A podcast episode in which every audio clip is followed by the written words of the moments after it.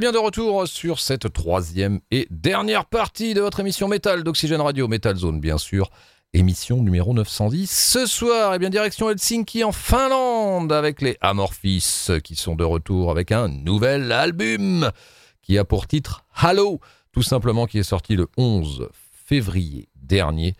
Eh bien on va s'écouter le morceau qui a pour titre On the Dark Waters, extrait de ce nouvel album des Amorphis. Allez, c'est parti.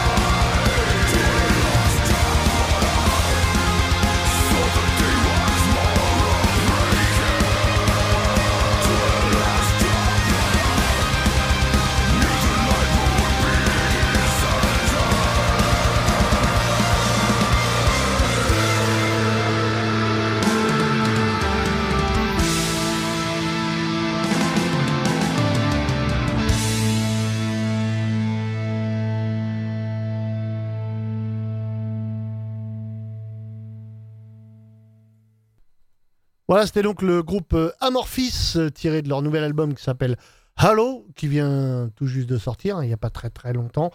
Voilà, donc euh, excellentissime, euh, excellentissime que les Amorphis, avec le morceau On the Dark Waters, voilà, tout simplement. Allez, on va continuer avec la musique, on est là pour ça, on va continuer avec un groupe qui lui nous sortira son nouvel album il y a encore un petit peu de temps, ça sera le 22 avril pour être précis. Euh, le groupe, euh, c'est un groupe qu'on aime bien ici aussi, hein, un groupe de hard rock, voilà, norvégien, qui s'appelle Audrey Horn, voilà, tout simplement. L'album s'appelle Devil's Bells, et euh, bah, le morceau, c'est voilà, c'est le morceau, c'est ce morceau-là, donc c'est le single. Donc on vous passe ce nouveau morceau, donc de Audrey Horn. C'est parti, c'est maintenant, c'est tout de suite. Allez, c'est parti.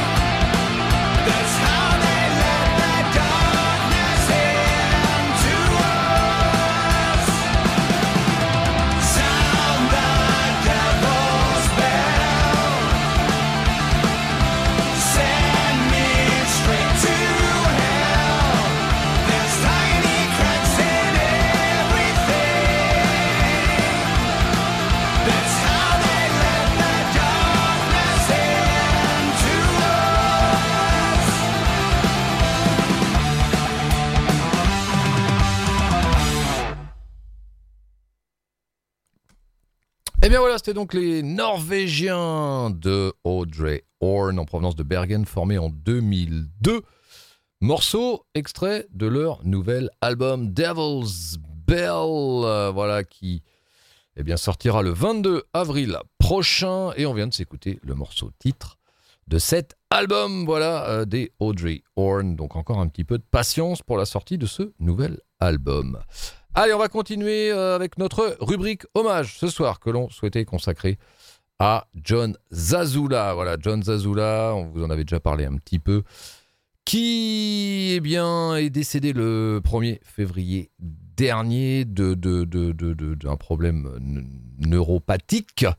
Euh, voilà, donc euh, on va lui rendre hommage ce soir, puisque voilà, ça a été un acteur incontournable de la scène métal des années 80-90. Donc, euh, bah, John Zazula, en fait, euh, pour ceux voilà, qui, ne connaissent, qui ne le connaissent pas bien, euh, a fondé avec sa femme Marsha, cofondateur du label Megaforce Records, sur lequel ont été publiés les deux premiers albums de Metallica, donc Kill Them All et Ride the Lightning, et accueilli aussi, on va en reparler un petit peu plus tard, de nombreux groupes de métal très influents sur la scène. Donc voilà, il avait 69 ans, décédé le 1er février dernier. Euh, vous dire que Megaforce a été fondé en 1982 et à l'époque, donc euh, John et Marsha, voilà, étaient des acteurs incontournables du monde du métal de la côte est des États-Unis puisqu'ils exploitaient en fait un magasin de disques euh, dans le East Brunswick, dans le New Jersey, spécialisé dans la new wave et le métal. Voilà, euh, et assurant euh, la promotion d'ailleurs des concerts de leur région, de, dans la région. Donc le label est né lorsque, en fait, le label est vraiment né lorsque, lorsqu'ils ont entendu la, pour la première fois la démo de Metallica No Life Till Leather, et c'est là qu'ils ont décidé de créer une maison, euh, une maison de disques pour le groupe. Donc bien sûr, euh, bah après on suit la sortie du premier album Kill Them All de Metallica et en 84, eh bien sort Ride the Lightning. Euh, donc euh, voilà, ça a été vraiment les débuts. L'histoire de Metallica et des Azula est vraiment liée depuis le début. À la même époque, le label s'occupe d'un autre groupe de trash, en passe de devenir une tête d'affiche, Anthrax. Voilà, le groupe de métal de New York qui a sorti son premier album Fist Full of Metal sur Megaforce en 1984 et qui a continué à travailler eh bien, avec le label tout au long de cette décennie. Les premiers succès bah, du label Megaforce, qui comprenait d'ailleurs également des albums de Raven, Merciful Fate et Manowar, ont rapidement attiré l'attention des, bah, des, grands labels, hein, des, majors, et ils ont rapidement signé des accords de distribution avec notamment Atlantic Island. Au cours des décennies suivantes, eh bien, Megaforce a sorti pas mal de choses, euh, pas mal d'albums euh, avec des groupes comme Overkill et Testament notamment, mais aussi Ministry, Bad Brains et Meat Puppets. Euh, donc, bien que Megaforce bah, continue de fonctionner encore aujourd'hui, voilà, les, John et Marsha, c'est ça. Hein? Oui, le, le, je me trompe pas, Stéphane, le label ouais. est toujours actif, euh, même oui, après leur disparition. Oui, oui, bah, actif dans, dans, dans, le catalogue. Quoi, au, voilà. au niveau du catalogue, bien entendu, au niveau du catalogue existant. Euh, donc, euh, à noter que bah, John Zazula voilà, a aussi, lui, publié en 2019 ses mémoires, Heavy Tales, The Metal, The Music, The Madness. Et d'ailleurs, il, il, vous en parlera là dans quelques instants lors de l'interview qu'on va vous diffuser. Donc voilà, que vous dire? Bah, voilà, un grand monsieur et Marsha aussi, sa femme, puisqu'ils sont vraiment inséparables tous les deux. Donc euh, voilà, ils ont signé Anthrax, euh, Blessed Death, Exciter, AIDS, euh, Lone Ranger, MOD, Metallica bien sûr, Mindfuck, Overkill, j'en ai parlé, Raven, SOD, Testament et TT Quick. Donc, euh, donc voilà ce qu'on pouvait vous dire. Ce qu'on va faire, on va vous passer déjà un morceau d'un des groupes euh, bah, qui a été produit par Megaforce Records et par euh, John et Marsha Zazula. On va commencer avec euh, un groupe aussi culte et incontournable de la scène métal, SOD, Speak English or Die. Stéphane, qu'est-ce que tu peux nous dire sur ce groupe? Bah, excellent groupe de crossover, n'est-ce pas? Exactement. Trash crossover. Trash crossover. Je crois que Scott Yann en a fait partie d'ailleurs. Hein oui, alors hein au niveau du line-up, euh, du line-up, euh, bah Il y a voilà, pas mal pas de que, monde, hein. pas que des inconnus. Alors Ouais. sur cet album, euh, Speak English or Die, qui est le premier album, Premier album. voilà de SOD qui est sorti le 30 août 1985. On retrouve au chant Billy Milano, Mhm. actuel et modé. On retrouve à la guitare un certain Scott Yann, Voilà. euh, voilà, actuel Anthrax. On retrouve à la basse un certain Dan Lilker, Donc euh, Nuclear Assault. Nuclear Assault notamment. partie, mais voilà, entre Et- autres, entre autres. Et à la batterie, Charlie Benanti. euh, Anthrax. Anthrax, voilà, donc un line-up de tueurs. Donc, euh, allez, on va s'écouter un morceau et juste après, on va vous diffuser donc une interview euh, téléphonique qu'on a eu la chance, voilà, de réaliser euh, avec John Zazula. C'est une interview que l'on a fait Pour la Euh, sortie de ses mémoires, il me semble. voilà, exactement, pour la sortie de son livre, de ses mémoires, interview qu'on a réalisé le 15 février 2019. Euh, exactement, pour être tout à fait précis. Donc ça, on vous passe ça juste après le morceau de SOD. Il y a pile, pal- pile poil 4 ans. Exactement. Ah oui, 4 ans, pile poil, tu as raison, exactement. peu près. Allez, c'est parti. Euh, SOD, euh, extrait de Speak English or Die. Eh bien, voici un morceau qui s'appelle Kill Yourself. Et juste après, on vous laisse avec John Zazula.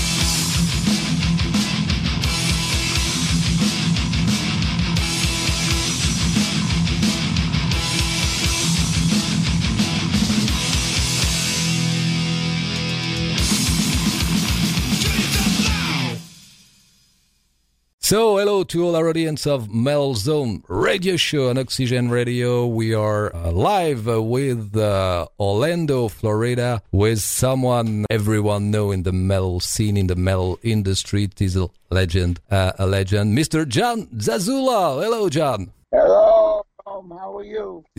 Fine, and you? I'm good. Okay, cool. so, thank you very much to answer some question for our show. So, how are things in your life at the moment? it's a little quiet now. We no longer manage Venom Inc. Yeah. The last dates we did for Venom Inc. was with Glenn Danzig in the United States and their shows in Latin America. Yeah. But they're finishing up, and we are finished up. Um, just taking it easy now. I'm retired and enjoying life. Okay, your reason. you have yeah, you deserve you deserve it. Okay, for the the for the few people that don't know you, uh, uh, can you tell us a brief history of your career in the metal business? Well, people know me for finding that little band in San Francisco known as Metallica. Yeah, we know a little Uh, bit. Metallica. Marsha and I owned Megaforce Records in the United States. Yeah, was Music for Nations and Roadrunner and I don't know what in France. Mm-hmm. Uh, we put out Testament, Hmm?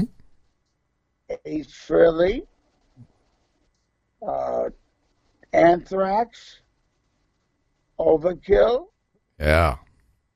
Violence, Yeah. King's X. uh, I, did I leave anybody out? Do you know? Which one? Ra- Raven. Yeah. Yeah, I know. So many bands, so many big bands nowadays. Yeah.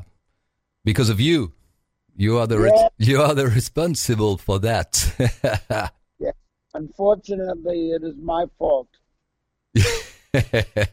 yeah, but uh, we thank you for this fault. So, uh, in October, I think of this year, uh, uh, you are planning to release the book of your memoir. Uh, um, uh, you are still working on it, of course. Can you tell us more about it and what decided you to to write this book? Well, the story is fantastic. It's about a person who had no money, no experience in the music business, and how he met a woman, Marsha, my wife, who was very well known.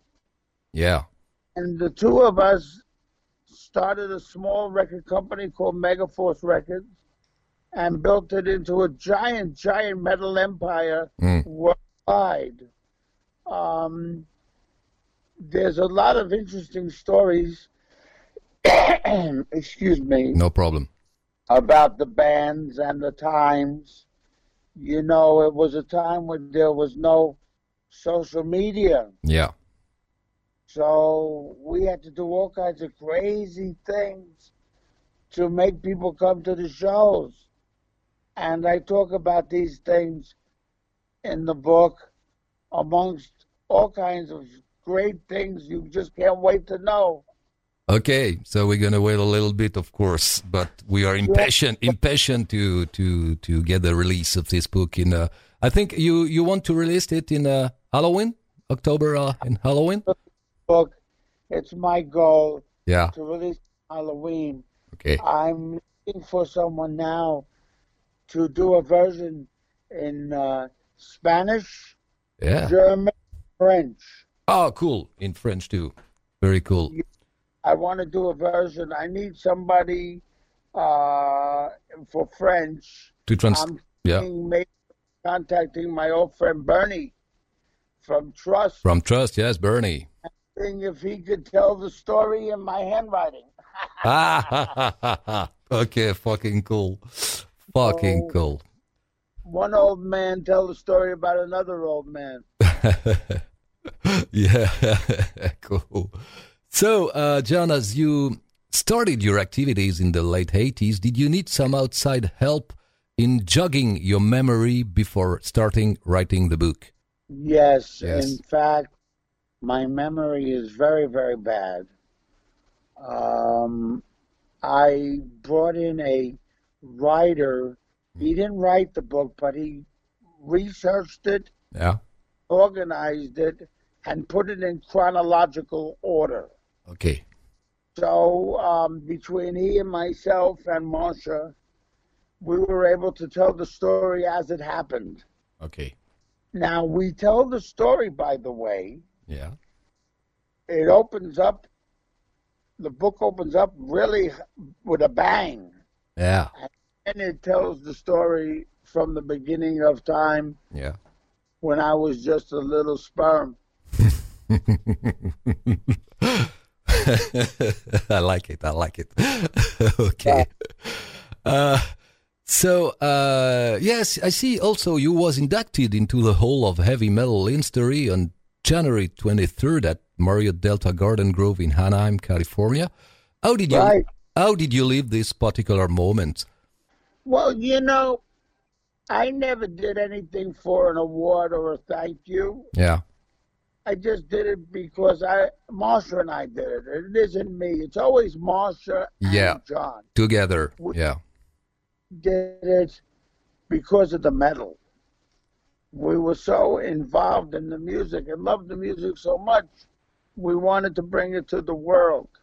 So it was very nice when 37 years later, Yeah. somebody says to us, Well, you did a good job. We want to honor you. I say, How nice. but it means more to me Mm. amongst my equals to get an award Yeah. than to go get a Grammy at that stupid award in LA. You know, Yeah. I- Yeah. I like the fact that it's metal, Simply purely metal. pure metal. Yeah. That's Pete Kerslake was a great thing. and you deserve. Yeah, you really, really deserved it. No problem. Oh, oh yes, Let's talk now about our country, France, and its metal scene, because France is well known for its cheese, for its wine, for its French baguette, but there is also a perennial metal scene. And I know you are interested in the in the French metal scene. What are the the old or current bands that you discover and like in our country? I have to say something. Yeah. There are two bands in particular that I really love. Hmm. Um, one I'm crazy about. It's called Arcania. Yeah, Arcania. I think Arcania are really, really good, good band. Oh yeah. Great musicians. Yeah. They remind me a little bit of Soilwork in a way. They, They're just great, great players, Yeah. and uh, I look. I think they can bust out if they get the right vocals. Then there's a band called uh, uh, Tank, the French Tank. Yeah, the French one. It's called, I think, Things of a New Kind. Things Yeah. of a New Kind. Tank. They're okay. They have some very good songs, but Arcania is still, for me, I haven't heard all the new album, but great. The, Yeah. the Batur, oh my goodness. Yeah, we know them very well. They are they are friend of us. They live at uh, 30 kilometers from from here, from the radio station. But uh, they're got to support them. oh yeah, we see them live. It's friends. Uh, they are doing. They are great people, great music. It's the only problem they have, but they are not the only ones. Is to is to find a a record deal. Very difficult Very, very difficult. nowadays. Uh, yes. I don't know what to say. We talk about it, me and Surreal, well, Cyril, yeah, Facebook all the time. yeah, And uh, I don't know what to say. It's murder out there. yeah, And even if you get a record deal Mm. With a good label, you're Yeah. one of a hundred. yeah, yeah. Because so you gotta, you got to do something that gets people to pay attention to you. Yeah, yeah. Comparing to the to the to the eighties or nineties, it's it's completely different nowadays about the about the business, the music business industry. Well, you know, you used to be able to sell a lot of records Yeah, at retail. There is no more retail. Mm. So the word, but you have streaming. I think that really speeds it up quite a bit, for, so you can make some money touring. yeah, I and today it's about T-shirts and live shows. yeah. That's right. It's how people earn money nowadays. Right. Yeah. Okay, and uh, yes, you're, uh, I suppose, also a big fan of of Trust. You you know Bernie. Uh, Oh, Bernie, very well, we on Megaforce yeah, put out an album of the best of Trust Yeah. in English yeah, for Pop by Night. exact. You know that? Yes, we know that.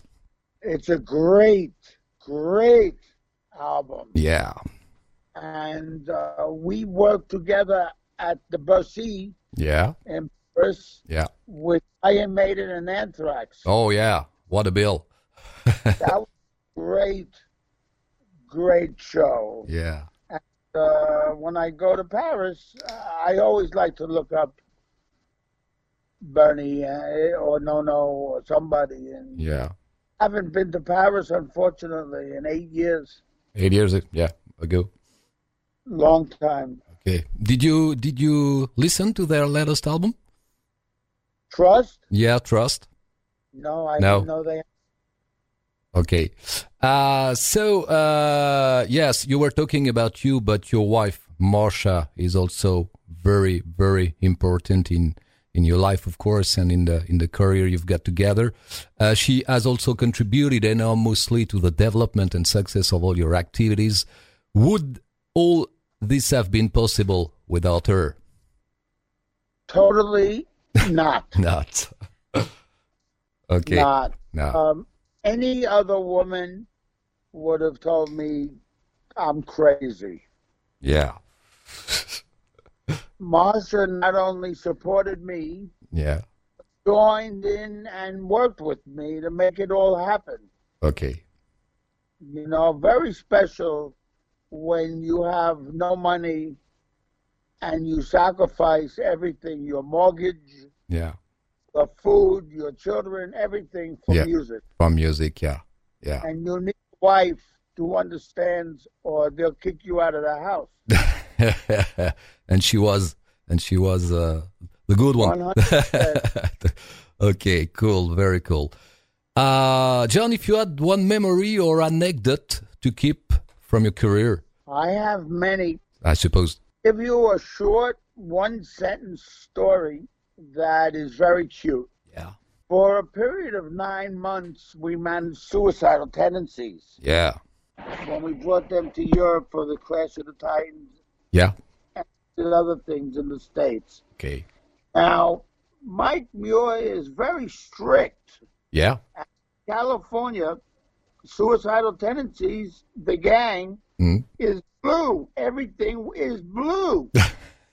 yeah the bandana is blue. It says suicidal tendencies blue. blue But Marsha, by accident, yeah ordered bandanas for the tour to go to Europe. yeah They came in red. ah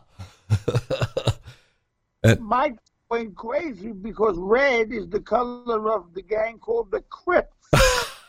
okay the uh, okay so he was completely crazy and nuts. nuts But yeah nuts story ordering the wrong color bandana for suicidal tendencies. you know, but there's some very heavy stories I'll be telling in the book. Uh, one funny story, I'm not going to tell the story, yeah is about a time when Mindfunk. Do you remember the band Mindfunk? Yes, Mindfunk. Yeah, I remember it. Mindfunk, Marsha, and I were, and Maria, who's Yeah. very famous, Metal Maria. Yeah. um, were in Amsterdam, and I tell a story about Space Cake. It's a good story. I have to have you read the book, but it's very, very funny. And the fact that I wrote about it is crazy. Okay, so we're gonna read it in the in the book in October. I, I'll tell you more in October yeah, yeah. We're gonna do another interview in October. No problem, John. So, John, did you to conclude this little interview? Did you have something to add and some a word of of conclusion? I think French metal is some of the most underrated metal in the world. Oh, thank you. I remember bands like Sortilege, Yeah, H-Bomb, yeah, uh, Void the Fate, yeah. By the fate. great bands, great bands, and it's a shame. It's a shame No, it's bigger. uh, it is a new wave of French metal. it could be, but yes, we've got, we've got so many, many, many good bands in different styles, professional. So uh, yeah, I agree. I agree with you. Not because I'm French. All the bands in France, of course, but you know, I just have been listening for my pleasure to Arcania. I found it and I love it. So that's the only reason I talk about it. Yeah. There may be others out there, but you know, the, this is who I like. And do you think do you think if, if the band Arcania uh, was an, an American band, uh, would it be uh, uh, uh, uh, easier for us to find a record deal or not at all? It's not because they are French. No. It, it, does it have to change something in their career? No, I No. think that No. get the deal in Europe.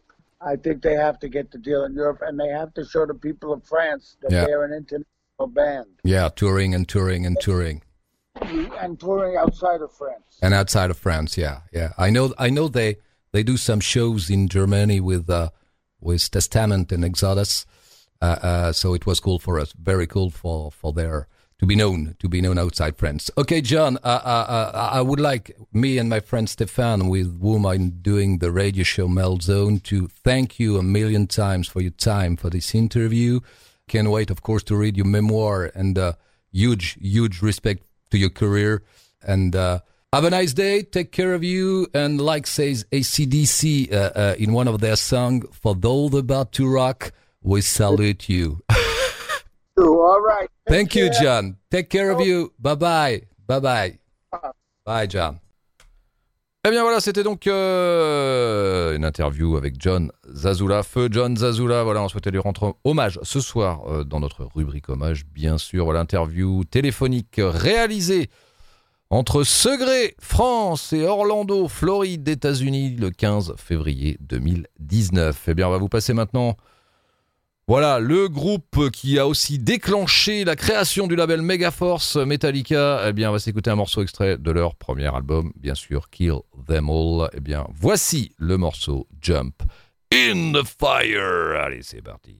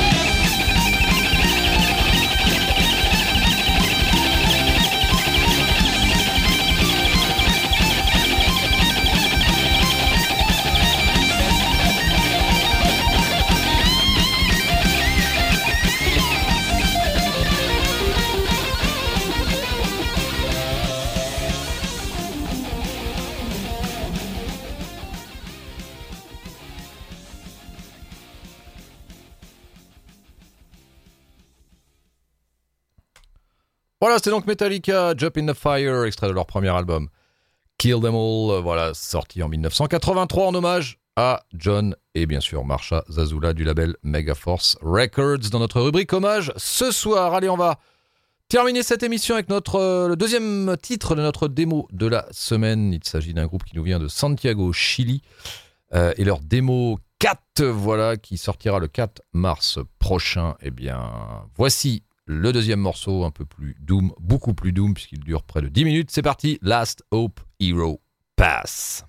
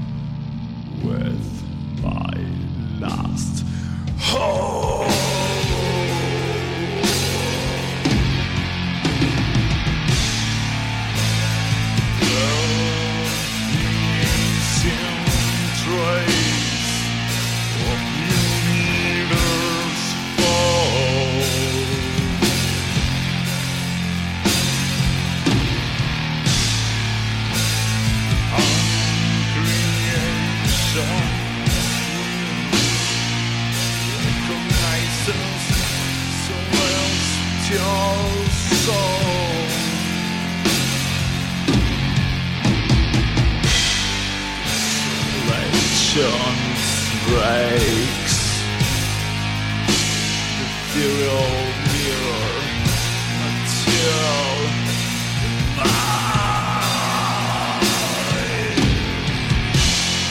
the it remains.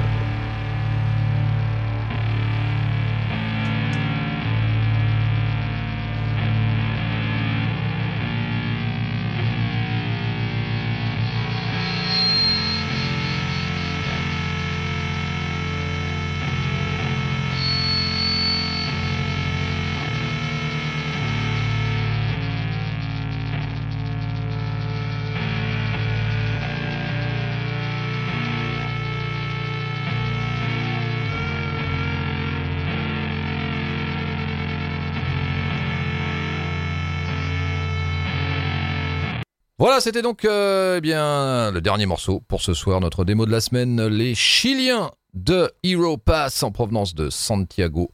Eh bien, morceau Last Hope, euh, extrait de leur démo 4 euh, qui sortira encore un petit peu de, de- patience le 4 mars prochain. Voilà. Eh bien, on vous souhaite une bonne nuit, une bonne semaine et on se donne rendez-vous dimanche prochain, si tout va bien, à partir de 22h sur les ondes métalliques d'Oxygène Radio. Salut Stéphane. Salut Salut à tous